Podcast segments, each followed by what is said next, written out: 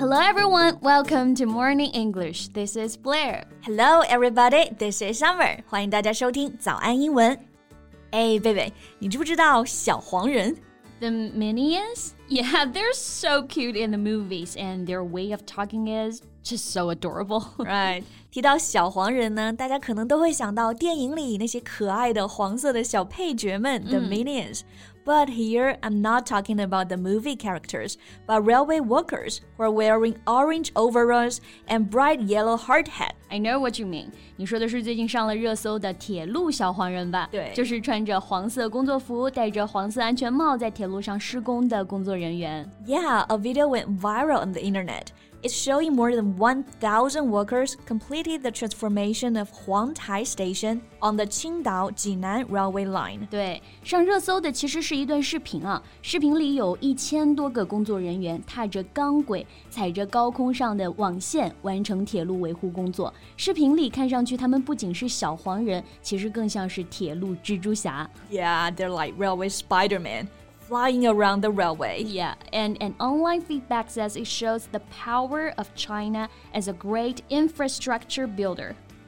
所以网友评论，这是我们基建狂魔的实力，是吧？没错，基建狂魔其实就是体现了基础设施建设的实力。这里的基础设施用的就是这个词 infrastructure. It means the basic systems that are necessary for a country to run smoothly. For example, buildings, transport, and power supplies. Right. 所以这里的基建狂魔啊，其实就可以说 a great infrastructure builder. Builder 表示建造的这个组织。 然后基础设施这个单词确实有点长，嗯，我们多读几遍，慢一点来。Infrastructure, infrastructure. Yes. So the video made me just so proud. Let's talk about this in today's podcast. Sure. 那我们今天就从铁路小黄人讲起，和大家聊一聊令人自豪的中国基建。 在节目的开始，给大家送一个福利。今天给大家限量送出十个我们早安英文王牌会员课程的七天免费体验权限，两千多节早安英文会员课程以及每天一场的中外教直播课，通通可以无限畅听。体验链接放在我们本期节目的 show notes 里面了，请大家自行领取，先到先得。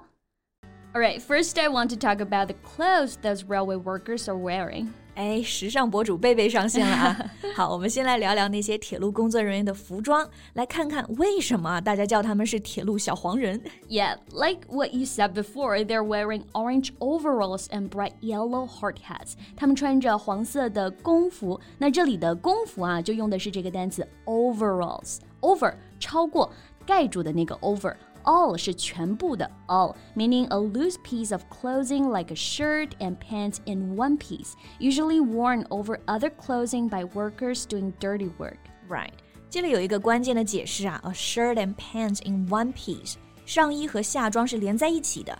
所以这个 overalls 其实主要是指连体的工装裤、工作服。对，那这里呢，我们记得要用复数名词 overalls，a pair of orange overalls。Right，那这个 overalls 大家不要觉得它可能只在工作的时候能用，嗯，其实现在它已经走进了我们的日常生活啊，就是我们常穿的连体裤，尤其是背带的牛仔裤就可以用这个 overalls。Yes, that's why I wanted to talk about it. I like wearing denim overalls in summer and also autumn. They go on well with most of my shirts. 那就等着夏天看你的背带裤了。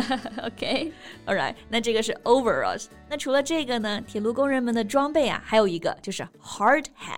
Hard 是坚硬的这个意思啊，hard hat 就是我们说的帽子。So a hard hat is a hat worn by building workers, etc., to protect their heads. Right.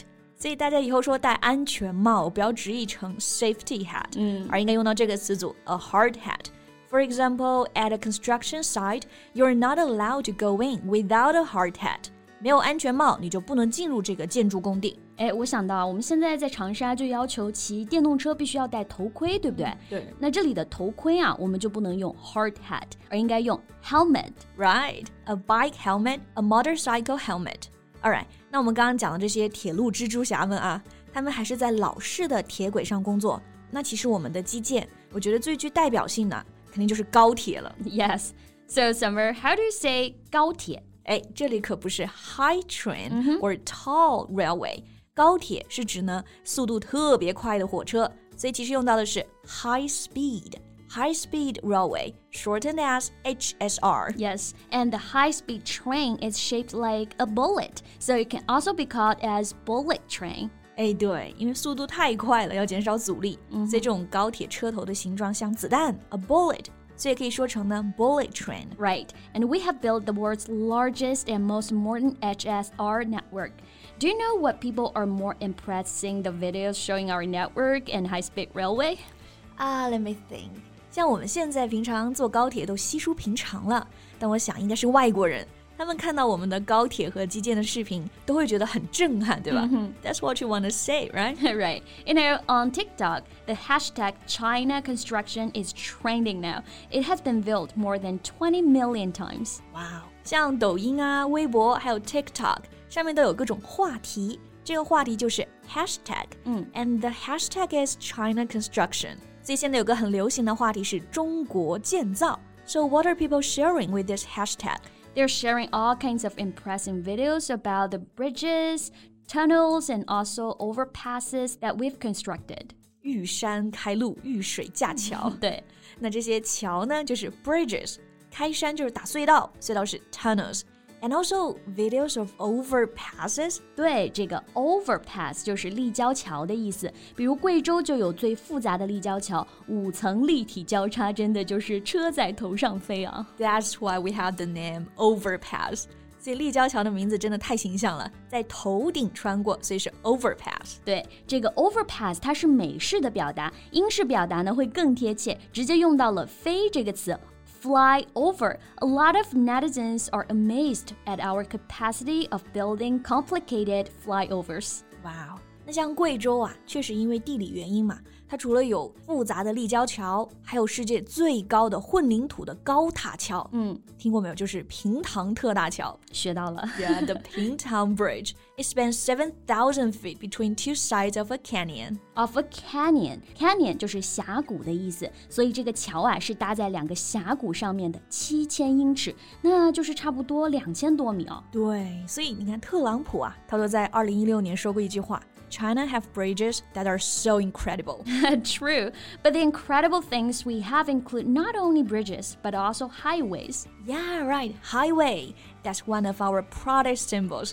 高速公路也是我们基建里令人骄傲的代表之一。这里的高速公路呢，就不要用到 high speed，直接说 highway。 In American English, people often say freeway or expressway. 这两个词也是高速公路的意思。So, Summer, do you often drive on the freeway? Yeah, every time I go home, I'll take two different highways. They connect well, so easy and convenient. And driving on the highway is just so smooth. 不管是高速还是高铁，那我们的行驶体验都是一个词啊，smooth，太顺滑了。对，当然这都离不开我们的中国基建人啊。Their wisdom and hard work all need great celebration and respect。没错，那大家对中国的基建有没有什么深刻印象呢？欢迎大家在评论区分享给我们哦。All right, I think that's all the time we have for today. Thank you so much for listening. This is Blair. This is Summer. See you next time. Bye. 今天的节目就到这里了。如果节目还听得不过瘾的话，也欢迎加入我们的早安英文会员。成为会员，您就可以无限畅听我们每天一场免费的中外教直播课，以及两千多节原创系统课程了。今天我们限量送出十个七天免费试听权限，试听链接放在我们本期节目的 show notes 里了，请大家自行领取，先到先得。This podcast is from Morning English. 学口语就来早安英文。